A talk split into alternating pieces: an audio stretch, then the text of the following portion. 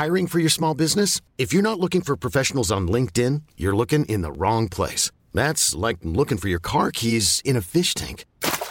LinkedIn helps you hire professionals you can't find anywhere else, even those who aren't actively searching for a new job but might be open to the perfect role. In a given month, over 70% of LinkedIn users don't even visit other leading job sites. So start looking in the right place. With LinkedIn, you can hire professionals like a professional. Post your free job on linkedin.com slash achieve today. Wow. Nice. Yeah. What you're hearing are the sounds of people everywhere putting on Bombas socks, underwear, and t-shirts made from absurdly soft materials that feel like plush clouds. Yeah, that plush. And the best part? For every item you purchase, Bombas donates another to someone facing homelessness. Bombas. Big comfort for everyone. Go to bombas.com slash ACAST and use code ACAST for 20% off your first purchase. That's bombas.com slash ACAST. Code ACAST. Ever catch yourself eating the same flavorless dinner three days in a row? Dreaming of something better? Well, HelloFresh is your guilt-free dream come true, baby. It's me, Kiki Palmer. Let's wake up those taste buds with hot, juicy pecan-crusted chicken or garlic butter shrimp scampi. Mm. Hello Fresh. Stop dreaming of all the delicious possibilities and dig in at HelloFresh.com. Let's get this dinner party started.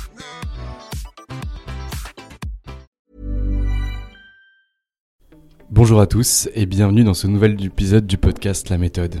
Je m'appelle Valentin Tonti-Bernard et j'ai décidé de créer ce podcast pour vous permettre de découvrir des acteurs qui interviennent dans le monde des avocats.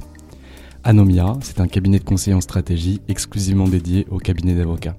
Notre objectif est de permettre aux avocats d'atteindre leurs ambitions en utilisant les méthodes de l'entreprise appliquées à la spécificité des cabinets d'avocats. Et concrètement, ce qu'on fait, c'est de la formation business, du coaching business ou encore des missions de conseil en stratégie au sein des cabinets.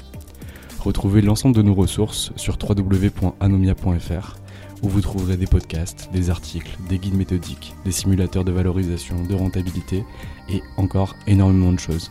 Nous venons de refaire notre site internet et nous décomptons plus de 500 pages de contenu gratuit à votre destination. Aujourd'hui, dans ce deuxième épisode de la méthode, j'ai le plaisir de recevoir Pierre Netter. Pierre est le directeur général du groupe Leaders League. Il parle de son parcours, de ce qu'ils font chez Leaders League, de son évolution de cette entreprise, des classements, le fameux guide que nous avons réalisé il y a peu de temps, du nouveau rôle qu'il a suite au rachat euh, par FICAD, et d'encore beaucoup d'autres choses. Je ne vous en dis pas plus et je vous laisse écouter mon interview de Pierre Netter. Bonne écoute Eh bien écoute, bonjour Pierre Netter, je suis ravi de te recevoir dans ce nouvel épisode de La Méthode. Alors toi, tu es le directeur général du groupe Leaders League, euh, tu es connu chez les avocats, notamment pour Décideur et pour beaucoup d'autres choses, et je suis ravi de te voir aujourd'hui. Bonjour Pierre Netter. Ouais, écoute, c'est un plaisir partagé, merci Valentin pour l'invitation. Eh bien avec grand plaisir. Alors est-ce que tu pourrais nous parler un petit peu de toi? T'es qui? Tu fais quoi? Tu viens d'où? Alors, je suis qui? Je fais quoi? Je viens d'où? Euh, Donc, euh, Pierre Netter, 42 ans, papa. Euh, Qu'est-ce que je fais Donc je dirige effectivement Leaders League. Euh, donc j'ai une particularité, c'est que c'est une entreprise que j'ai rejoint il y a très longtemps. Je l'ai rejoint quand j'étais stagiaire. Donc euh, j'ai grandi au sein de l'entreprise. J'ai fait des études de droit. Jusqu'ici rien de très original. J'ai raté l'examen du barreau, euh, s'ensuit la phase des, des doutes, du questionnement en disant euh, je suis pas assez bon pour ça, etc., etc. Et puis, euh, et puis bon, bah voilà, à un moment il faut chercher du boulot. Euh, je trouve pas du boulot, en revanche, je, je trouve un stage. Et, euh, et je croise la route de Pierre-Étienne Laurenceau. Euh, donc on est en janvier 2007. Et, euh, et, donc je viens le voir, euh, je viens le voir avec ma plus belle plume puisque j'adorais écrire. Donc je me pointe avec euh, avec un article que j'avais euh, que j'avais écrit euh, pour le compte d'un du dirigeant d'un cabinet dans lequel j'avais fait un stage. Et, et puis il me dit c'est génial ce que tu écris, si tu écris tout le temps comme ça, je te garderai, c'est sûr. Et puis il, euh, il, dit en substance ce que j'avais besoin d'entendre à ce moment-là. Il me dit euh, j'ai besoin de toi, j'ai besoin de gars comme toi, etc. Donc j'attaque, euh, j'attaque tambour battant et, euh, et, je rejoins la rédaction, euh, la rédaction de Décideur. Donc à l'époque d'ailleurs la boîte s'appelait Loficom et on s'appelait pas Décideur Magazine, on s'appelait Décideur Stratégie Finance Droit. Et en fait euh, mes premiers pas, en fait, mon premier boulot, c'est lancer le, le, tout premier guide euh, de l'histoire de décideurs, parce que c'est un guide capital investissement. Et autant dire que quand tu sors d'un d'un M2 en, en, droit des nouvelles tech et que tu as des gars qui te parlent de dette mezzanine, de même de private equity à l'époque, hein, je veux dire début 2007, private equity, c'est un gros mot. et de trucs comme ça, j'étais j'étais absolument largué. Euh, mais, euh, mais je me suis accroché, j'ai vachement appris. Et, euh, et, donc au bout de, de, trois mois de stage, le hasard a voulu que, que je revienne au bureau avec un gros contrat. Et, et donc le lendemain, un CDI m'attendait sur mon bureau. Et, et donc voilà, j'ai grandi à partir de là, j'ai grandi dans la boîte.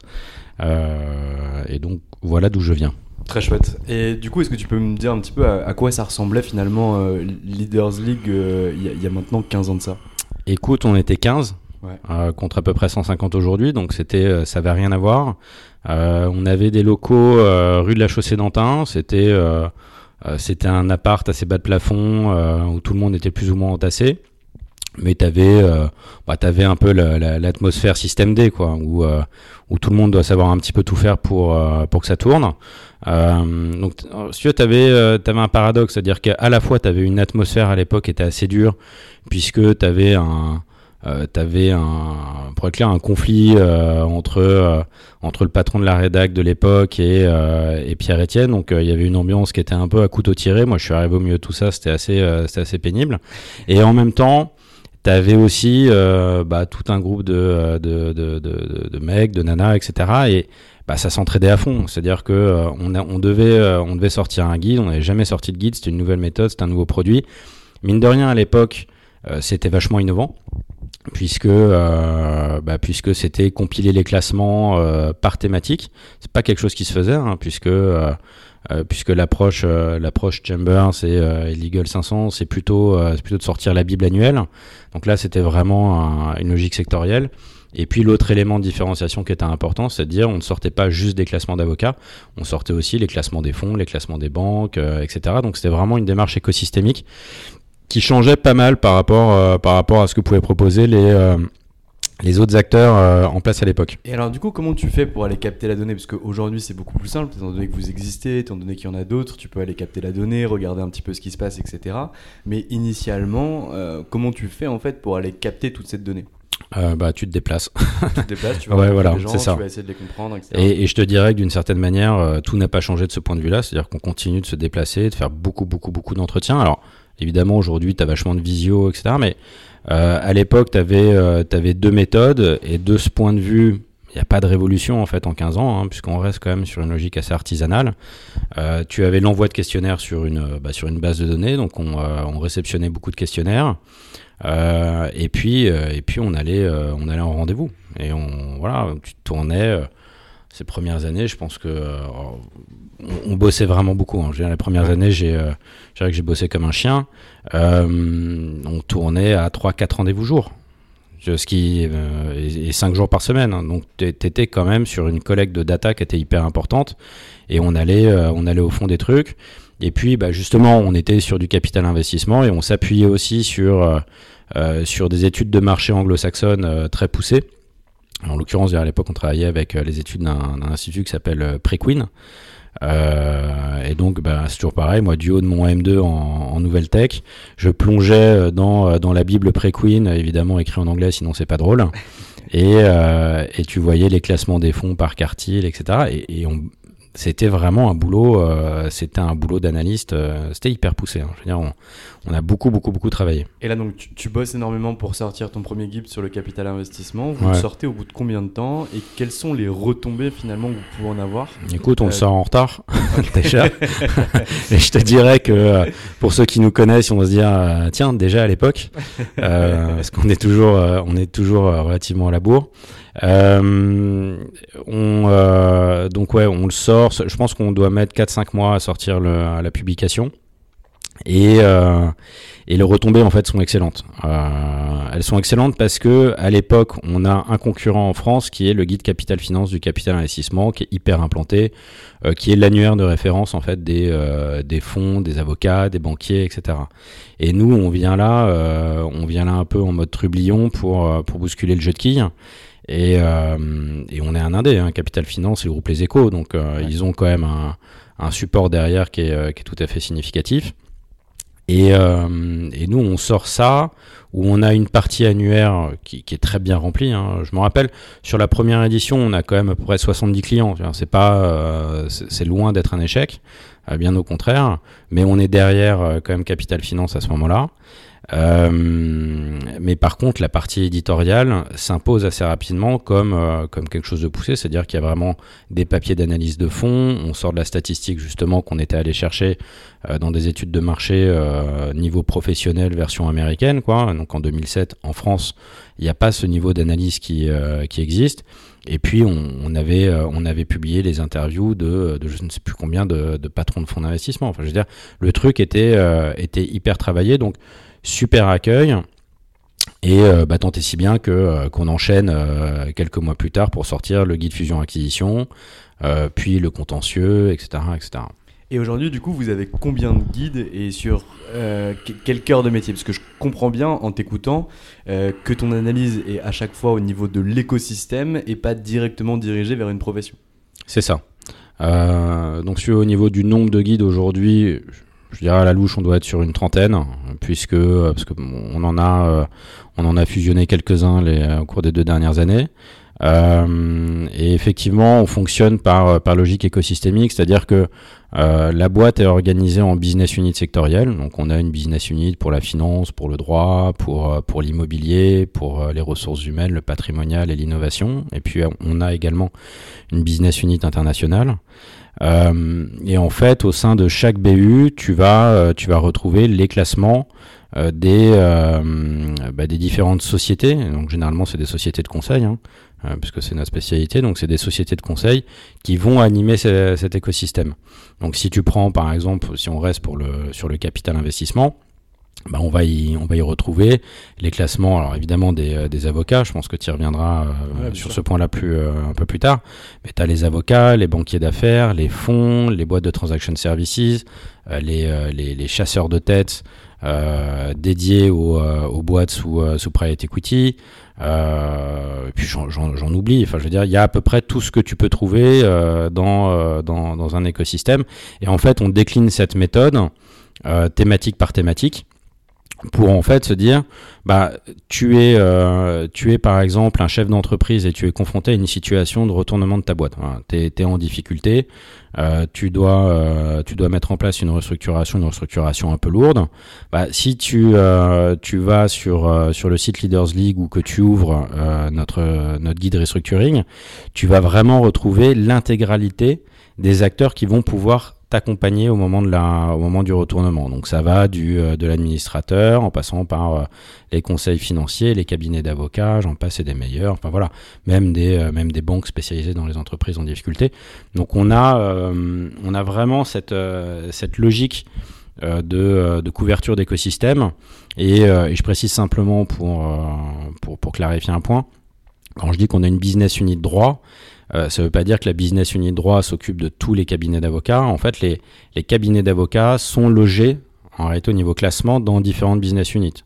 Typiquement, tous ceux qui vont faire du droit social vont être logés dans la business unit ressources humaines, puisque la spécialité de la business unit RH, c'est de cibler la fonction RH de l'entreprise. Très clair. Et donc, euh, par exemple, pour le droit immobilier, tu auras les avocats qui sont spécialisés sur le droit immobilier. C'est ça. Les fonds spécialisés en droit. T'as tout compris. etc. C'est ça. Très clair.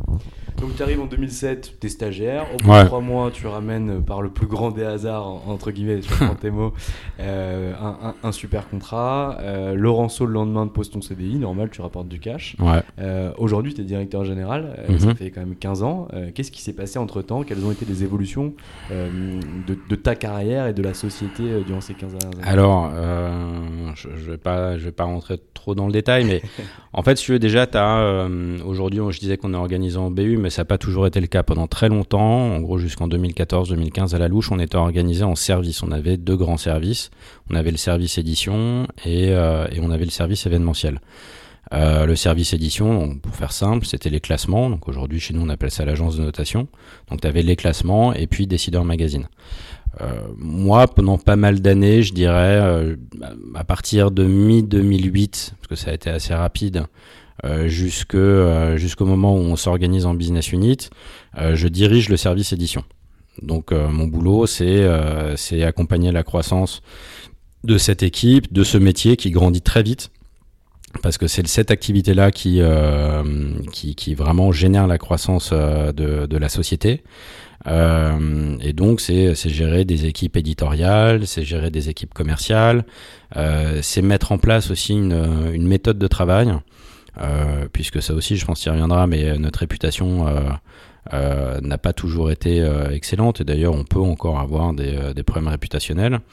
Euh, il y avait pas mal de choses à faire, à remettre à l'endroit à, ce moment-là, et donc fallait quand même expliquer aux gens comment on fonctionnait, quels étaient les, euh, les, les critères euh, sur, sur les classements, et, et puis faire preuve d'une vraiment d'une vraie rigueur. C'est-à-dire que on pourrait y revenir, mais le, boulot de le boulot de classement, c'est pas c'est pas tu balances 50 noms dans, un shaker et tu regardes dans quel ordre ils sortent. Il y a quand même un il y a quand même un taf derrière qui est qui est super important qui est pas d'ailleurs très marrant hein, en fait euh, à faire. C'est, tu te fais souvent des, euh, des, des, nœuds au cerveau. Euh, donc il y avait vraiment ce, ce, sujet d'accompagnement et cette partie éditoriale. Si moi, quand, quand j'ai rejoint la boîte, on devait être 3-4 quoi, à bosser sur, sur le premier guide. le service édition, quand, quand, avant qu'on se réorganise, donc je le dirigeais, on, devait être, on, était une bonne quarantaine quand même. Et donc, pour moi, le truc marquant, ça a été évidemment euh, euh, faire grandir et accompagner la croissance de, euh, de, cette activité. Et puis, euh, me prendre mes baffes managériales, quoi. C'est-à-dire que euh, quand j'avais, j'avais, pas 30 ans et je devais avoir peut-être ouais, une bonne trentaine de personnes sous ma responsabilité sans vraiment d'avoir de management intermédiaire. Et, et c'était et grisant et casse-gueule. Et d'ailleurs, je me suis bien cassé la gueule à plusieurs reprises parce que c'est, euh, bah, pour le coup, euh, je l'avais pas appris. D'ailleurs, je suis pas sûr que ça s'apprenne tellement euh, autrement que, euh, que, que, par, que par l'expérience, la pratique exactement. Donc voilà, donc il y a eu cette, il y a eu ce moment-là. Donc ça, c'était vraiment une phase, ça a été une phase hyper, hyper enrichissante sur la partie, vraiment en fait sur la partie managériale. C'est-à-dire que tu tu comprends en fait ce que tu peux apporter à un moment aux gens, tu essaies un peu de trouver ta, ta ah, je sais pas, ton, ton jeu de jambes euh, relationnel, trouver la juste distance entre euh, je suis ton pote euh, parce qu'on est une boîte de jeunes et que tu as envie d'aller boire des coups après le travail et que tu t'entends bien avec eux et que pour certains on est arrivé à peu près en même temps, etc. Et, euh, et le moment où ouais mais une fois par an il y a quand même l'évaluation et, euh, et le moment de l'évaluation c'est souvent aussi le moment où tu dis non et, euh, évidemment, dans la, pire des hypothèses, c'est parfois le moment où tu dis dehors. Et, ça, c'est des trucs effectivement que tu apprends, par l'expérience et la pratique. C'est pas, c'est évidemment pas les moments marrants, mais, mais c'est des moments qui te marquent aussi parce que, bah parce que tu, tu, te rends compte que tu dois aussi apprendre à t'endurcir et justement trouver cette, cette juste distance euh, par rapport euh, par rapport aux équipes. Donc j'ai mis pas mal de temps. Euh, donc voilà. Et puis autre étape assez marquante. Donc tu as eu le, le, moment où on s'est on, a fait l'acquisition de euh, Carrière Juridique, Le Petit Juriste et, euh, Alpaga. Donc en fait, euh, on a eu l'arrivée de Adrien Chaltiel et, et de ses équipes. Donc là, on est fin début 2014, enfin fin 2014 début 2015. Je dis ça de mémoire. Euh, ça coïncide au moment où on déménage avenue de la Grande Armée. Euh, donc là, il y, euh, y, y, a un mouvement en fait qui s'opère, il y a une grande vague d'enthousiasme. Euh, puisque Adrien, c'est euh, un profil très charismatique, très sales, euh, très digital, etc. Il, a, il, insuffle, il, insuffle, une super énergie dans, dans la société. Et, donc d'ailleurs, pour moi, c'est un moment difficile à, passer parce que je, je, me retrouve un peu dans la situation du, de, de l'historique. Euh, qui, qui, voit le mec euh, plus jeune que lui, plus beau, etc., plus grande gueule, qui, euh, qui débarque et qui a les faveurs euh, de, de Pierre Etienne. Donc je suis jaloux en fait. à ce moment-là, c'est pas un moment, c'est pas un moment marrant à, à traverser. Et puis, puis à un moment, je me dis mais arrête de te faire des nœuds au cerveau, quoi. Tu il y a un truc qui change, tu montes dans le train du changement et, euh, et, et voilà sur sur la période la période précédente, euh, Pierre-Etienne m'a pas tout de suite dit tu seras le patron de l'édition. Euh, il m'a mis par moment des patrons de l'édition au-dessus de moi. Sauf qu'ils n'ont pas tenu le coup en fait. Et, et donc j'ai toujours réussi à, tenir mon rang et à, et à retrouver d'une certaine manière ma, ma, ma, position à un moment ou à un autre. Par la force des choses, le boulot, la légitimité, et puis en étant assez cool aussi avec les gens, ça sert. Et, euh, et puis bah, finalement c'est ce qui s'est passé puisque c'est un, ça a été, euh, été un, euh, un, rapprochement qui, enfin je veux dire, qui s'est voilà, qui s'est soldé par le départ d'Adrien au bout d'un moment parce que euh, parce qu'il y avait plus, comme on dit, il y avait plus l'affectio societatis. Et, et, donc et donc voilà, moi je suis resté pour repartir finalement quelques temps plus tard parce que je suis parti de décideur tout début 2018 bon, euh, voilà, désaccords stratégiques, euh, envie de changement, euh, j'en avais marre de, de travailler ouais, avec. Depuis 2007. Ouais, ouais, puis, je, puis avec Pierre-Etienne, on, on, arrive bien à travailler ensemble, mais on n'est pas les mêmes. Euh, on a beaucoup de, on a beaucoup de différences et on a surtout beaucoup de points de désaccord sur la manière de, gérer la boîte, même si à la fin on, euh, a toujours réussi à, trouver des bons compromis qui permettent à tout le monde de sortir la tête haute, mais euh, c'est fatigant, tu parce que quand t'as pas, euh, pas le capital, ben quand il s'agit de pousser tes idées face à celui qui en détient grosso modo 100%, faut, faut quand même, voilà, faut ramer deux fois plus fort. Et, euh, et à un moment, je, voilà, t'as l'envie de te battre et euh, elle finit par, elle finit par disparaître. Et donc j'ai une occasion de rejoindre une Legal Tech. Je rejoins une Legal Tech pour accompagner le lancement, etc. Pendant 18 mois, je fais ça. Euh, C'était quoi la Legal Tech euh, c'est ouais, ouais, ça existe toujours. C'est Legal Cluster. Donc c'est Jean-Marie Valentin de Secret Valentin Zerouk euh, qui euh, donc qui quittait le, le, cabinet pour monter cette euh, cette Legal Tech. il s'associe à Guylain Daramon qui qui est enfin qui était le Chief Digital Officer de mémoire, je crois que c'est ça le titre, de HSBC en France. Donc un profil euh, profil ingé hyper solide, etc. Et donc euh, euh, je me retrouve DG en charge du dev sur la Legal Tech. Et, euh, en fait, bah, pendant six mois, je suis en mode éponge à apprendre comment on un projet web, etc. Je me lance sur sur sur le développement d'une euh, d'une plateforme où j'essaie de me dire tiens ce que j'ai ce que j'ai appris chez Décideur, comment est-ce que je peux le euh, comment est-ce que je peux le, le, faire vivre quoi d'une certaine manière sur sur un nouvel écosystème. Et puis, euh, puis il se passe deux trucs. Bon, le premier truc, c'est que le projet sur lequel je bosse, je me rends bien compte que, que ça voilà, ça a pas fonctionné parce qu'il y a des paramètres que j'ai pas pris en compte. En clair, j'ai commis des erreurs d'analyse et, euh, elles vont coûter cher, ces erreurs d'analyse. Donc, je me sens, euh, enfin voilà, elles ont été évidemment euh, validées, tout le monde était d'accord, etc. Mais dans les faits, c'était quand même le projet que je portais, donc ouais. Euh, c'est quand même ma paume, hein, d'une certaine manière.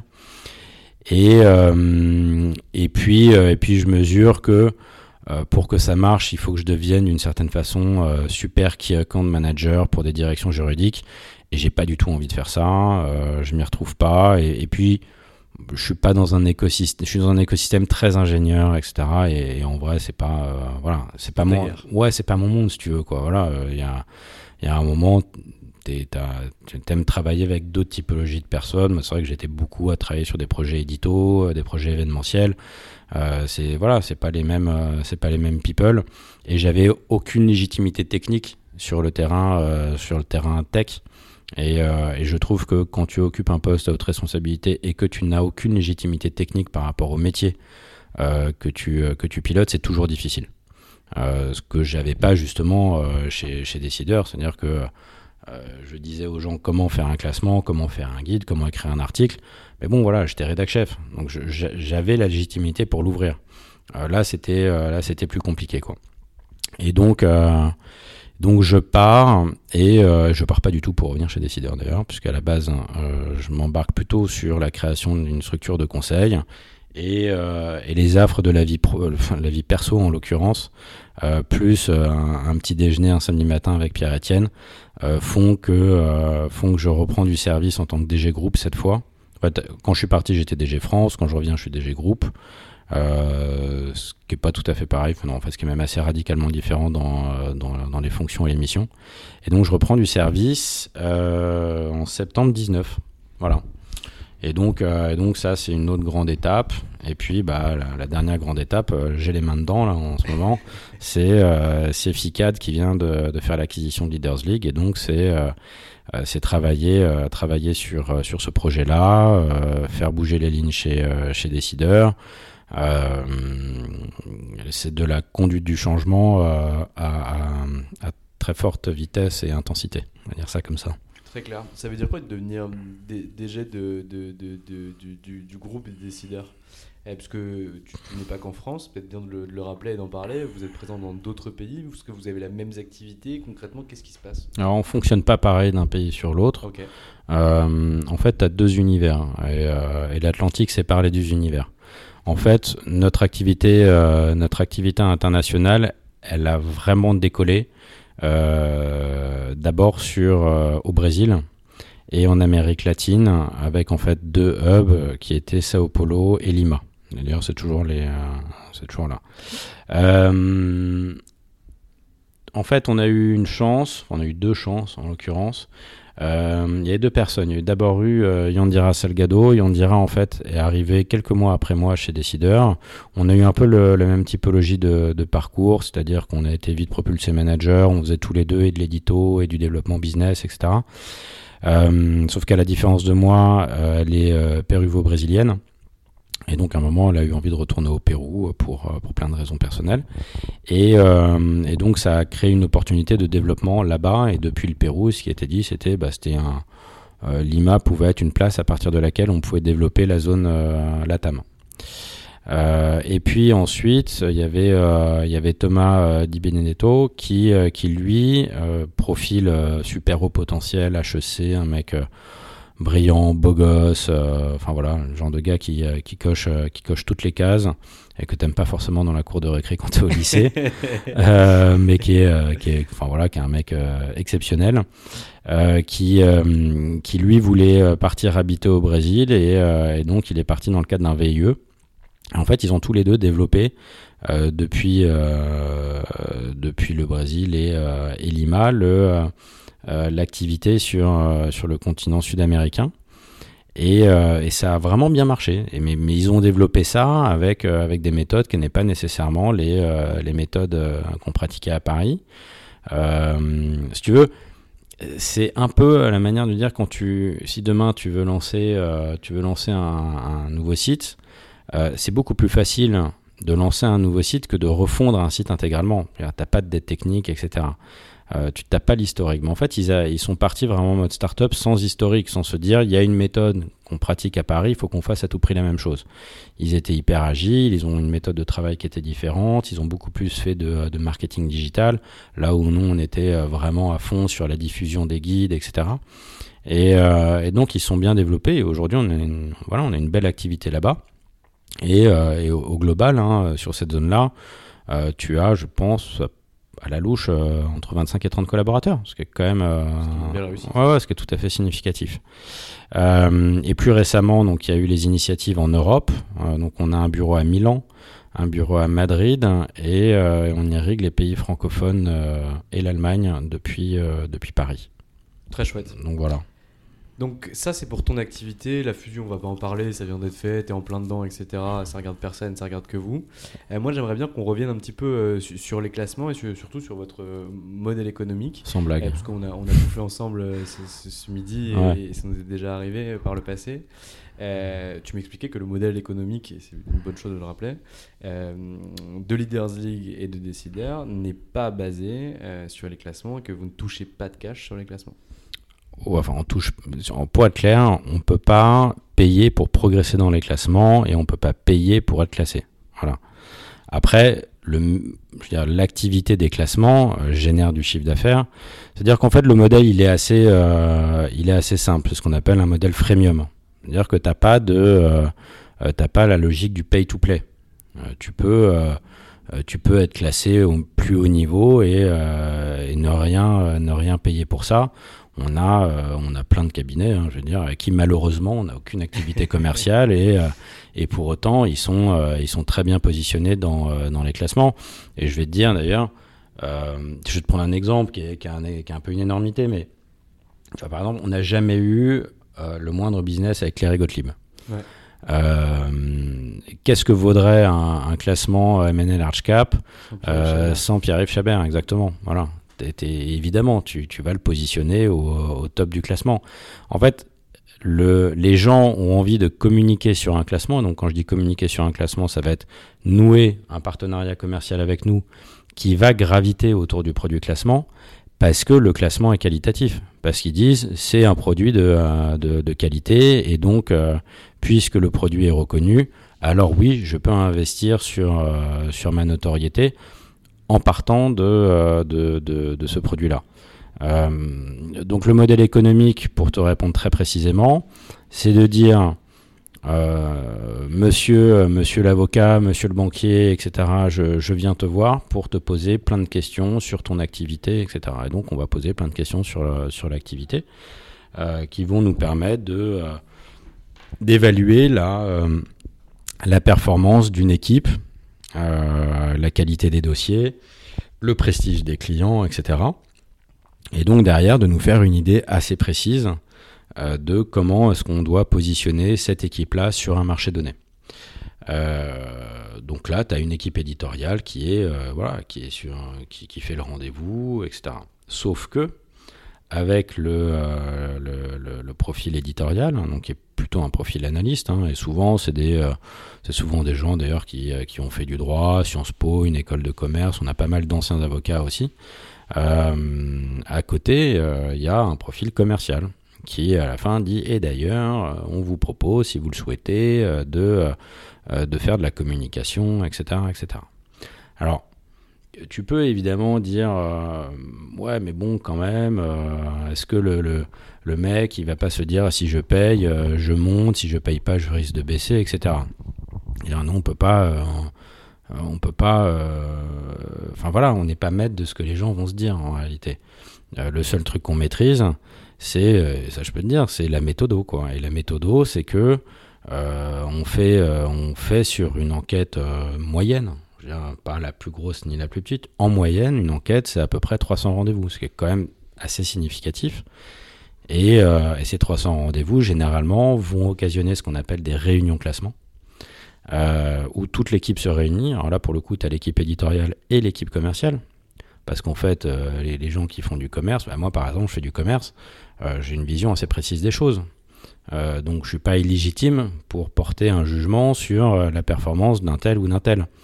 Donc tout le monde se réunit, tout le monde partage ses notes, tout le monde partage son point de vue, tout le monde partage ce qu'il a pu entendre, on, sort les, les trucs qu'on a reçus dans le contexte des questionnaires, etc. Et bientôt d'ailleurs, on pourra sortir des infos qui ont été, qui ont été récoltées directement sur le site, puisque désormais les gens peuvent voter sur notre site, c'est-à-dire qu'il y a une petite étoile sur les classements où tu peux euh, cliquer et dire pourquoi tu recommandes un cabinet.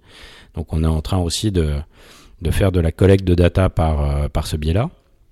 Et donc là, pour le coup, effectivement, tu, euh, alignes toutes les informations et t'en tires, et tires les, les, conséquences. Après, si tu veux, la réalité, c'est que si tu as 100 lignes dans un classement, tu en as peut-être 85 qui vont pas bouger d'une année sur l'autre. Euh, notre classement, il n'est pas quantitatif, il est qualitatif. Partant de là, celui dont on a expliqué qu'il était incontournable en 2021, on aurait l'air de quoi si en 2022 on le met trois rangs plus loin en disant que euh, qu'en réalité euh, c'est c'est une burne quoi. C'est juste pas possible. Le seul cas euh, que tu peux retrouver qui ressemblera à ça, c'est l'hypothèse où où tu as toute l'équipe qui se barre. Et là effectivement l'équipe se barrant avec le business, la, maison mère, euh, la maison mère, elle dégringolera dans les classements et le, la structure euh, qui accueille la nouvelle équipe, elle va faire un, va faire un move euh, hyper important vers le haut. Donc voilà, donc en gros modèle économique, pour te répondre, c'est en fait, on essaie de faire le produit le plus, le plus qualitatif possible, et en termes classement et en termes prestations commerciales, pour que les gens se disent ça vaut le coup de, de travailler avec ces gens-là. Et on essaie d'être sympa accessoirement aussi. Mais de toute façon, on a tous des pratiques comme ça en entreprise. C'est-à-dire que euh, là, on fait un podcast tous les deux. Avec toi, c'est pas le cas. T'es pas dans ma cible ou quoi que ce soit. Mais nous, tous les avocats qui sont passés sur le podcast, euh, à 90% d'entre eux n'étaient pas nos clients avant de passer sur le podcast.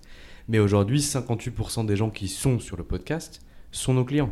Et donc c'est un moyen aussi de rencontrer les gens, de se faire connaître, de pouvoir présenter tes services, etc. Ouais. Et donc moi ça me choque pas du tout. Mais donc euh, c'est une bonne chose que tu puisses aussi euh, l'affirmer. Ouais, non, mais en fait, on- si c'est facile d'expliquer que le truc est un pay-to-play, etc. Parce que pour être, pour être franc, si moi demain je suis classé et que je suis mal classé, euh, c'est un argument assez, euh, assez facile d'aller expliquer que non, mais je suis mal classé parce que j'ai refusé de leur filer du pognon. C'est, euh, ça mange pas de pain d'expliquer ça. Euh, après, euh, après, dans les faits, on peut clairement se planter sur un classement. hein. Je veux dire, on n'est pas, euh, on n'est pas infaillible. on classe en fonction des informations qu'on a. tu as des structures qui, qui à un moment te disent non, bah, je réponds pas à tes questionnaires, je veux pas te voir. Et après, les mecs sont classés avec les pieds, voire disparaissent d'un classement.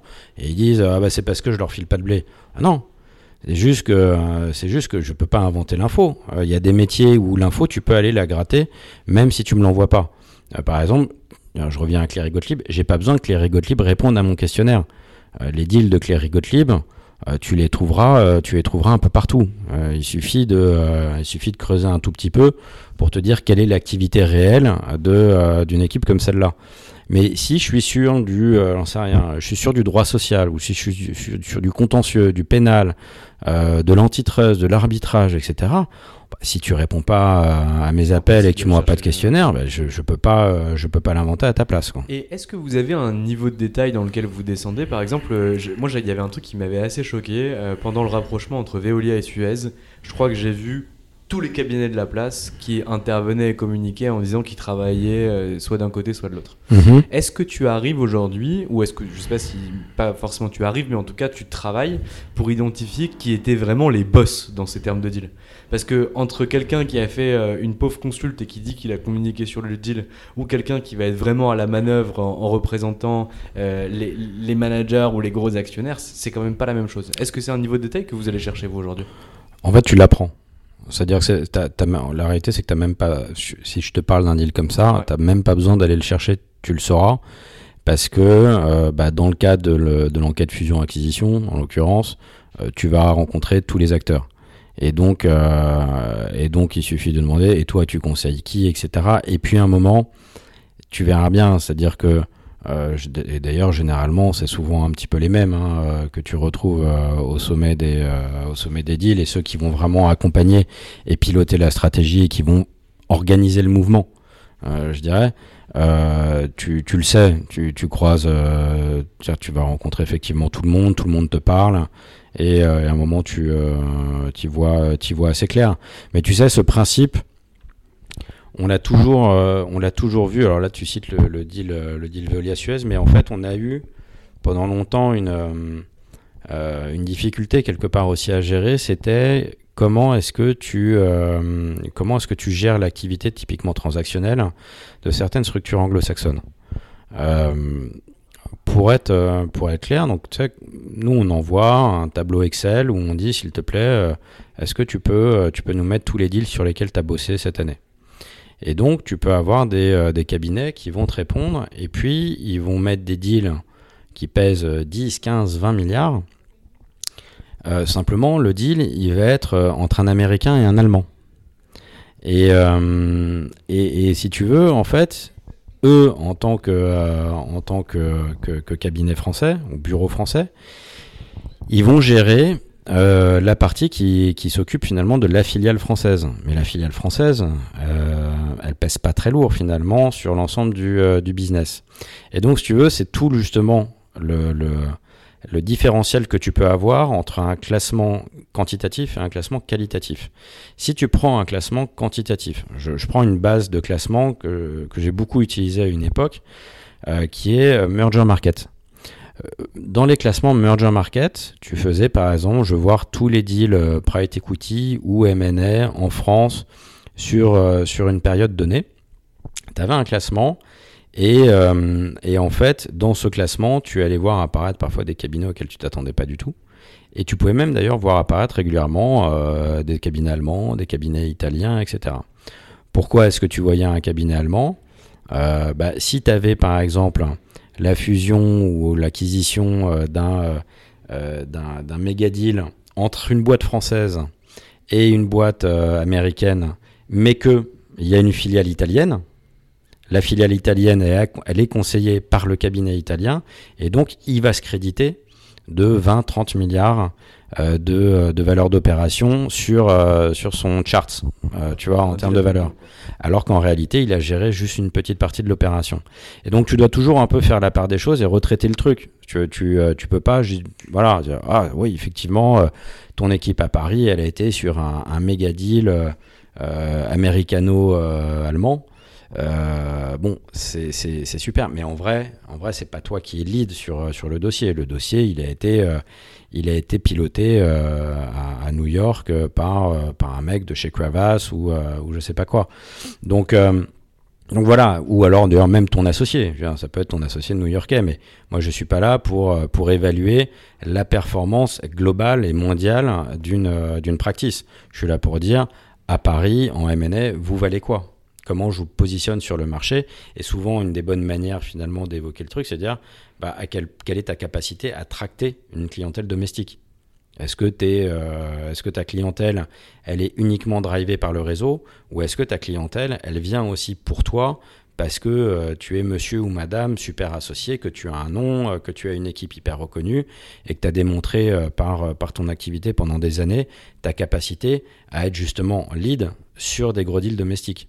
Et ça, tu vois, voilà, c'est ce type de ce type de truc où tu dois faire la part des choses entre une approche purement euh, purement quanti euh, ou purement dire effectivement, euh, tiens, j'ai conseillé dans le cadre de, de Veolia Suez un, un, actionnaire qui en réalité représente à peu près Podzob, alors qu'en réalité tout s'est joué ailleurs. Quoi. Moi j'étais juste là finalement pour l'accompagner parce qu'il y, avait, il y avait une grande valse et, et qu'il fallait qu'il garde le rythme.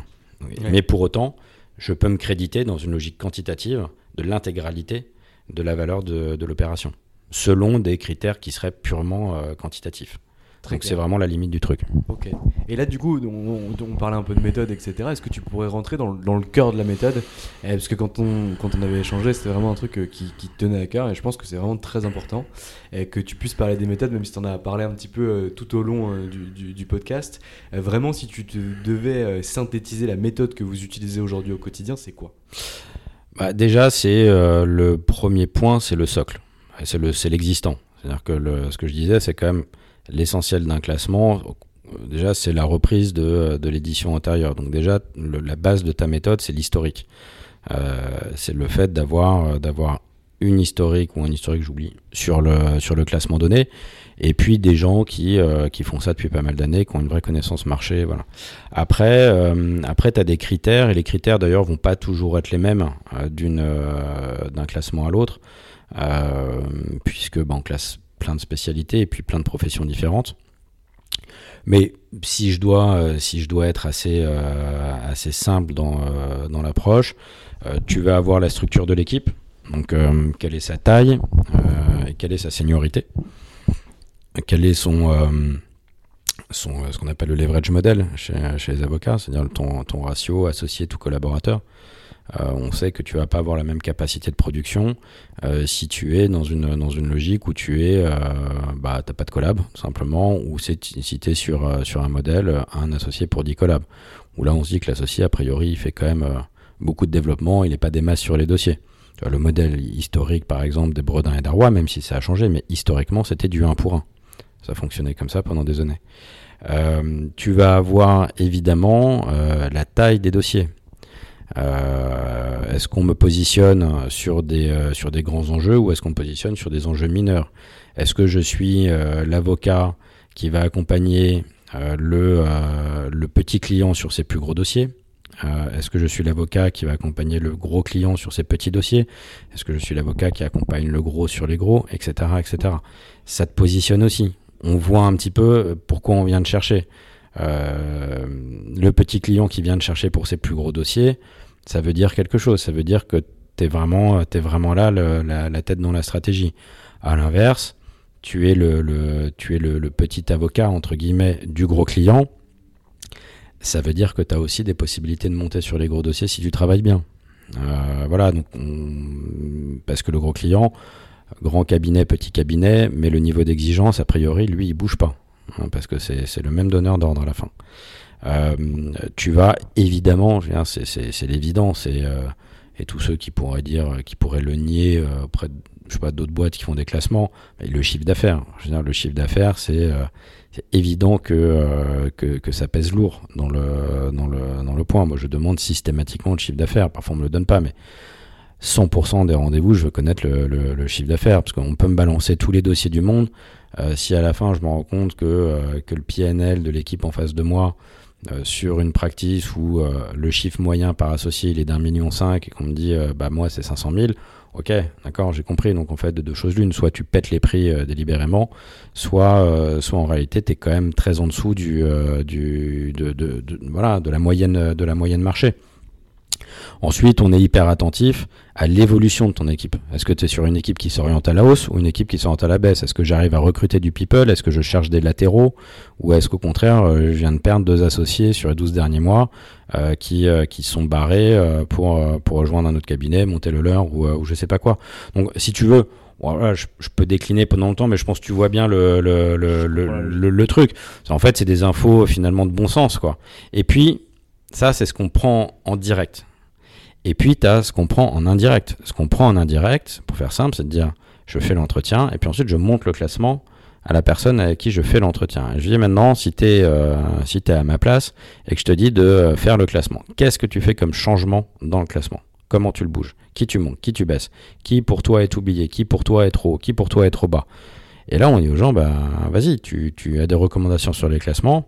Donne-moi tes recommandations sur les Ah, classements. tu, le demandes, tu le demandes à la personne que tu pourrais avoir face à toi pour savoir en gros où elle se placerait par rapport Non, non, à non, ton- je lui demande pas où elle se placerait, je demande euh, quel, qu'est-ce qui, comment il juge le classement. Et en général, évidemment, ils me disent où est-ce qu'il se placerait, sinon c'est pas drôle. Ouais. En même temps, c'est le moment, hein. enfin je veux dire. T'as euh, déjà des mecs qui t'ont dit, des mecs ou des nanas qui t'ont dit en gros euh, ils étaient, euh, je sais pas, euh, à la 12 e place de ton classement ouais, et genre euh, qu'ils avaient une place méritée dans le top 3. Oui, bien sûr. je, vais- je, vais- je vais être. euh, euh, je, je vais me mettre euh, pire que ça. Je te dirais que si sur un entretien, j'en suis arrivé au stade, ou si pendant un entretien, quelqu'un me dit non, mais je suis à ma juste place, il y a une petite sirène qui, qui s'arrête, il est trop haut. Donc, euh, donc voilà, non, bien sûr, les gens, euh, les gens demandent toujours à grimper dans les classements. Enfin, en même temps, c'est le moment pour. Bah, bien sûr. Je veux dire, on est, on est quand même déjà suffisamment emmerdant. On leur prend du temps, on les classe, etc. Je suis pas sûr que j'aimerais être classé dans mon métier. Et euh, bah, d'ailleurs, tu l'as un peu fait il y a pas très longtemps. Mm. Mais, euh, mais, mais voilà. Donc, euh, donc oui, effectivement, on, on chope un max de commentaires. Est-ce que vous arrivez à euh, donner le retour d'investissement euh, que les, les avocats peuvent avoir grâce à vos classements? Et Parce qu'il y, a beaucoup de choses qui s'entendent sur le marché en disant euh, en fait euh, ces classements sont ultra pertinents euh, pour la marque employeur parce que étant donné que les élèves avocats ou étudiants ont peu d'informations sur le marché, c'est l'élément de référence qui va leur permettre de candidater dans tel ou tel cabinet.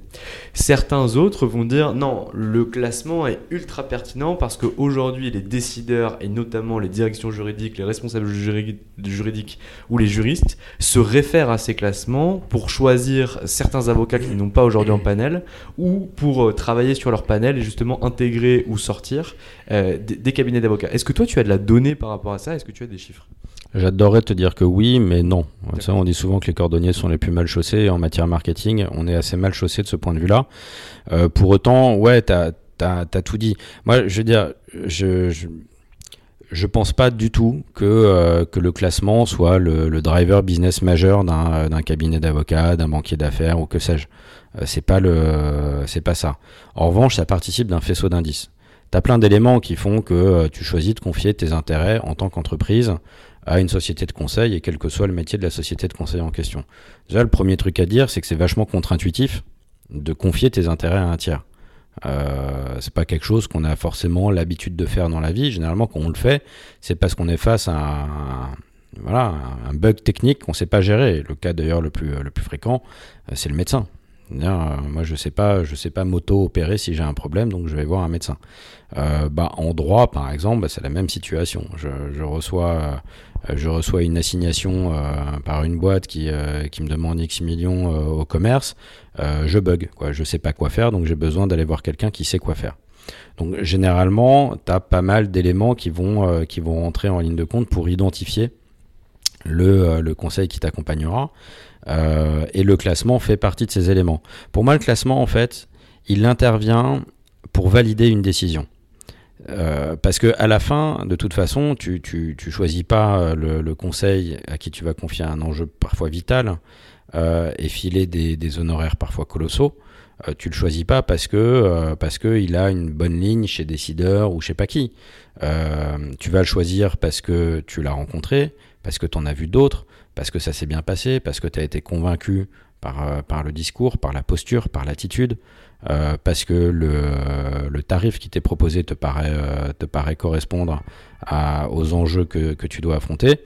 Euh, et en fait, le classement lui te dit quoi? Il te dit, et en plus de ça, effectivement, un organisme indépendant certifie euh, que cette personne ou cette société, cette équipe, a un niveau de jeu réel. Puisque ça, voilà, cette équipe est très bien positionnée chez, chez décideurs ou chez Chambers ou je sais pas quoi en fait.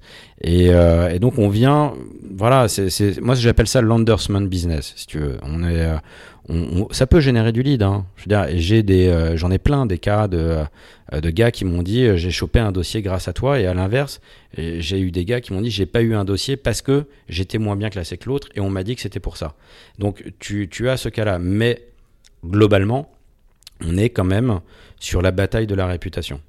Et, euh, et, et, en fait, il y a plein de gens qui, qui disent Ah, mais les classements, c'est chiant, etc. Euh, j'aimerais que ça n'existe pas. Ils le font. C'est pas qu'ils le font, c'est que moi, généralement, quand on me dit ça, je dis Bah, très bien. Euh, comment t'imagines le marché du droit si les classements n'existent pas? Euh, Moi, je considère que le marché du droit, pour zoomer un peu là-dessus, puisque c'est ton audience, a une chance inouïe que, les classements existent. Parce que si les classements n'existent pas, euh, c'est le règne du, du pur market. Je veux dire, euh, tu aurais demain, si demain les classements n'existaient pas, tu veux connaître les meilleurs cabinets d'avocats en droit du travail, en taxes ou que sais-je, euh, bah finalement, ce sera à qui gère le mieux euh, le, référencement sur Google. Et, je peux te dire que ceux ouais, qui... Ceux qui a celui le plus gros réseau, la plus grosse famille, etc. Voilà, et, et ceux qui géreront le mieux, je te, je te donne dans le mille, hein, ce ne sera pas les Français. Je veux dire, ce sera des grosses bécanes anglo-saxonnes. Euh, prends l'expertise comptable, le monde du chiffre en général. T'as pas de classement. Euh, on n'a pas le sentiment quand même d'avoir affaire à, à, un marché qui, qui a la même vitalité entrepreneuriale que ce que tu peux retrouver chez, chez les avocats. Tu es quand même sur un univers qui est ultra dominé par quatre par, voilà, par les par les bigs. Euh, en droit, on est sur un truc qui est quand même vachement différent et effectivement, bah demain tu poses ta plaque, tu montes ton petit cabinet, tu fais de, la propriété industrielle, tu fais des marques, etc. Vous êtes quatre, vous êtes jeunes, vous voulez tout, euh, tout défoncer. Eh ben vous allez trouver une place euh, dans, un, organisme de classement comme, comme Leaderzig qui va vous proposer de la visibilité, etc. Et in fine, tu auras une ligne dans un classement et tu auras très précisément la même place que, euh, que le cabinet qui, euh, qui fait ça depuis, euh, depuis 30 ans et, qui a pignon sur rue. Et en ça, ça offre justement une visibilité et je considère que c'est euh, ça rétablit, on va dire, une forme d'équité dans, euh, dans, la, dans la visibilité dont vont bénéficier les gens qui sont, euh, qui sont classés. Et je, vraiment, sur d'autres métiers, je considère que c'est pas du tout le cas, au contraire. D'où le nom que, que, que, que, tu as cité au départ, c'est-à-dire que toi, tu ne parles pas de classement en interne, mais tu parles bien d'agence de notation. Ouais, c'est ça, ouais. Euh, Pierre, il nous reste 5 minutes. On a même déjà un petit peu dépassé le timing qu'on s'était fixé tous les deux, mais c'est pas grave, c'est super. Ouais, je jacte. Je pensais pas que tu allais m'en donner tant, mais c'est très chouette. J'essaye. Euh, J'ai une dernière question à ouais. te poser et je, je veux l'aborder. Je sais que c'est un peu moins cool, mais décideur, euh, aujourd'hui c'est moins vrai, mais en tout cas a souffert euh, d'une réputation euh, difficile et délicate. C'est vrai. Euh, est-ce que tu peux vite fait nous raconter ce qui s'est passé sans forcément rentrer dans le détail, parce qu'on n'a pas besoin d'en parler, et surtout comment vous avez réussi à redresser justement la barre par rapport à la réputation? Pff, Écoute, déjà, déjà la barre, on n'a pas fini de la redresser pour commencer, pour remettre les, les, les, les choses, les choses à l'endroit. si tu veux, la euh, pourquoi on, on, a souffert de cette réputation? En fait, on a souffert de cette réputation parce que déjà, quand tu fais un classement, euh, tu as essentiellement des coûts à prendre. Je veux dire, tu, euh, Comme tu vas. travailles sur le système de rémunération de cabinet. ouais, non, mais voilà, tu, tu, euh, tu, vas, euh, tu vas classer 100 boîtes. Si tu fais un top 100, vraisemblablement, le plus content, c'est le numéro 1. Et dès le numéro 2, il va te demander pourquoi je suis pas le numéro 1. Déjà, c'est c'est le premier élément euh, à prendre en compte. Le deuxième élément, c'est que quand la boîte s'est montée, c'est Pierre-Etienne qui, euh, qui l'a lancé à la fin des années 90, Euh, Pierre-Etienne, aujourd'hui, il a 46 ans. Hein. Ça, c'est pas un vieux croulant, etc. Il faut se remettre dans le contexte. Il a monté la boîte avec énormément d'énergie entrepreneuriale et avec un culot de dingue. C'est-à-dire que il est allé voir les, grands patrons de cabinet de l'époque et, euh, et, il leur a dit voilà, moi j'arrive, je fais ça et euh, je vais vous permettre de toucher euh, telle, telle, telle audience, etc. voilà, suivez-moi. Et en fait, les premiers qui ont, qui ont joué le jeu, ça a, été, ça a été des cabinets français, ça a été notamment Gide à l'époque, etc. Et, et, il est vrai qu'à l'origine, je pense qu'un cabinet comme Gide a pu bénéficier d'un traitement de faveur d'une certaine manière. mais si tu veux, c'était il y a plus de 20 ans, quoi. Il faut remettre les choses dans, dans leur contexte.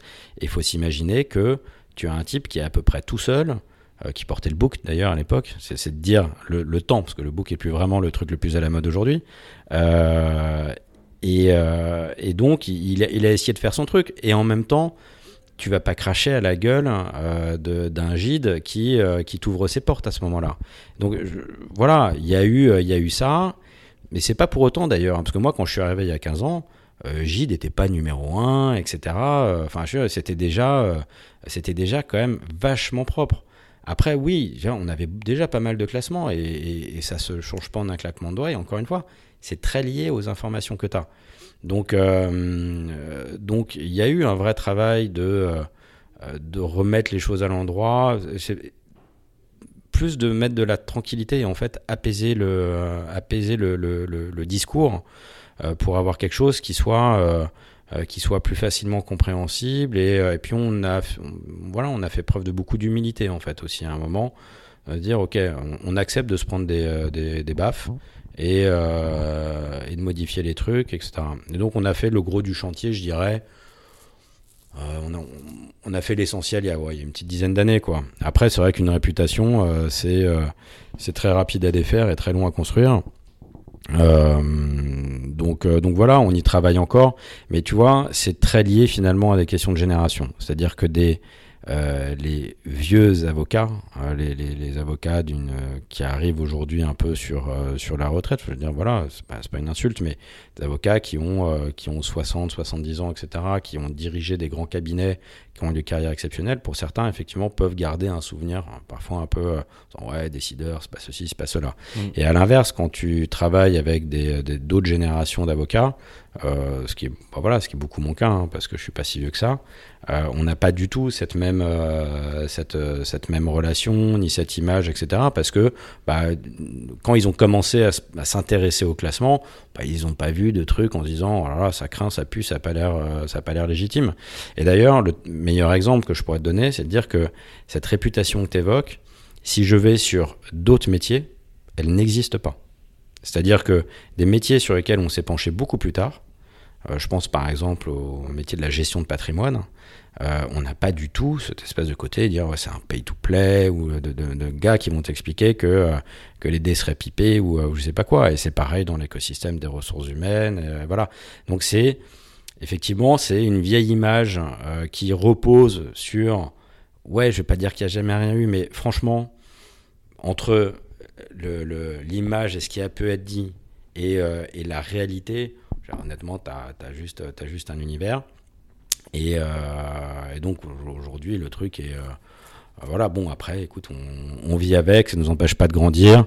Et puis, euh, puis moi, à titre personnel, je que voilà, quand, quand, quand je me prends un scud, je trouve ça toujours sympa. C'est l'occasion aussi de redéployer la méthodologie, d'expliquer. C'est voilà, toute attaque est, est une bonne opportunité d'être pédagogue et, et de remettre l'église au milieu du village. Très chouette. Pierre, merci beaucoup pour cet échange. Merci Valentin. Euh, habituellement, je laisse toujours un mot de la fin. Est-ce que tu as un mot de la fin à destination euh, de qui tu veux, de tes proches, de tes équipes, euh, de Fika, de, de Laurenceau, de, de, qui tu veux? C'est la minute Pierre Inter. écoute, non, je vais pas remercier ni mes proches, ni Pierre-Etienne, ni Gaël, ni personne. En revanche, je vais juste dire un mot aux, aux, avocats, puisque je sais que tu en accompagnes beaucoup dans, leur, dans leur développement et leur dire que euh, déjà un ils ont bien fait de, de, choisir cette profession parce que euh, moi j'ai pas pu Et, euh, et, je trouve que c'est un métier génial. Je me suis fait plein de potes au cours des 15, 15 dernières années euh, qui n'hésitent pas à monter leur, euh, leur, leur cabinet parce que, euh, bah parce que finalement c'est une expérience géniale, c'est un métier génial, euh, c'est un médecin de famille à l'échelle de, de l'entreprise. Euh, et, et, quand ils deviendront un peu grands et qu'ils voudront devenir encore plus grands, euh, qui se rappelle de ce podcast et de moi en particulier. voilà. Nickel Pierre. Bah écoute, je te remercie pour ton temps, je te souhaite une belle journée. Je à toi aussi, bon week-end. Et voilà, c'est fini pour aujourd'hui. J'espère que cet épisode vous a plu. Pour découvrir tous les contenus qu'Anomia propose, vous pouvez vous rendre sur www.anomia.fr. Vous y trouverez des vidéos, des podcasts, des articles et également nos propositions de formation et d'accompagnement dédiées aux avocats, dédiées au business des avocats. Je vous souhaite une excellente journée et n'hésitez surtout pas à nous contacter. À bientôt. Ever catch yourself eating the same flavorless dinner three days in a row? Dreaming of something better? Well, HelloFresh is your guilt-free dream come true, baby. It's me, Kiki Palmer.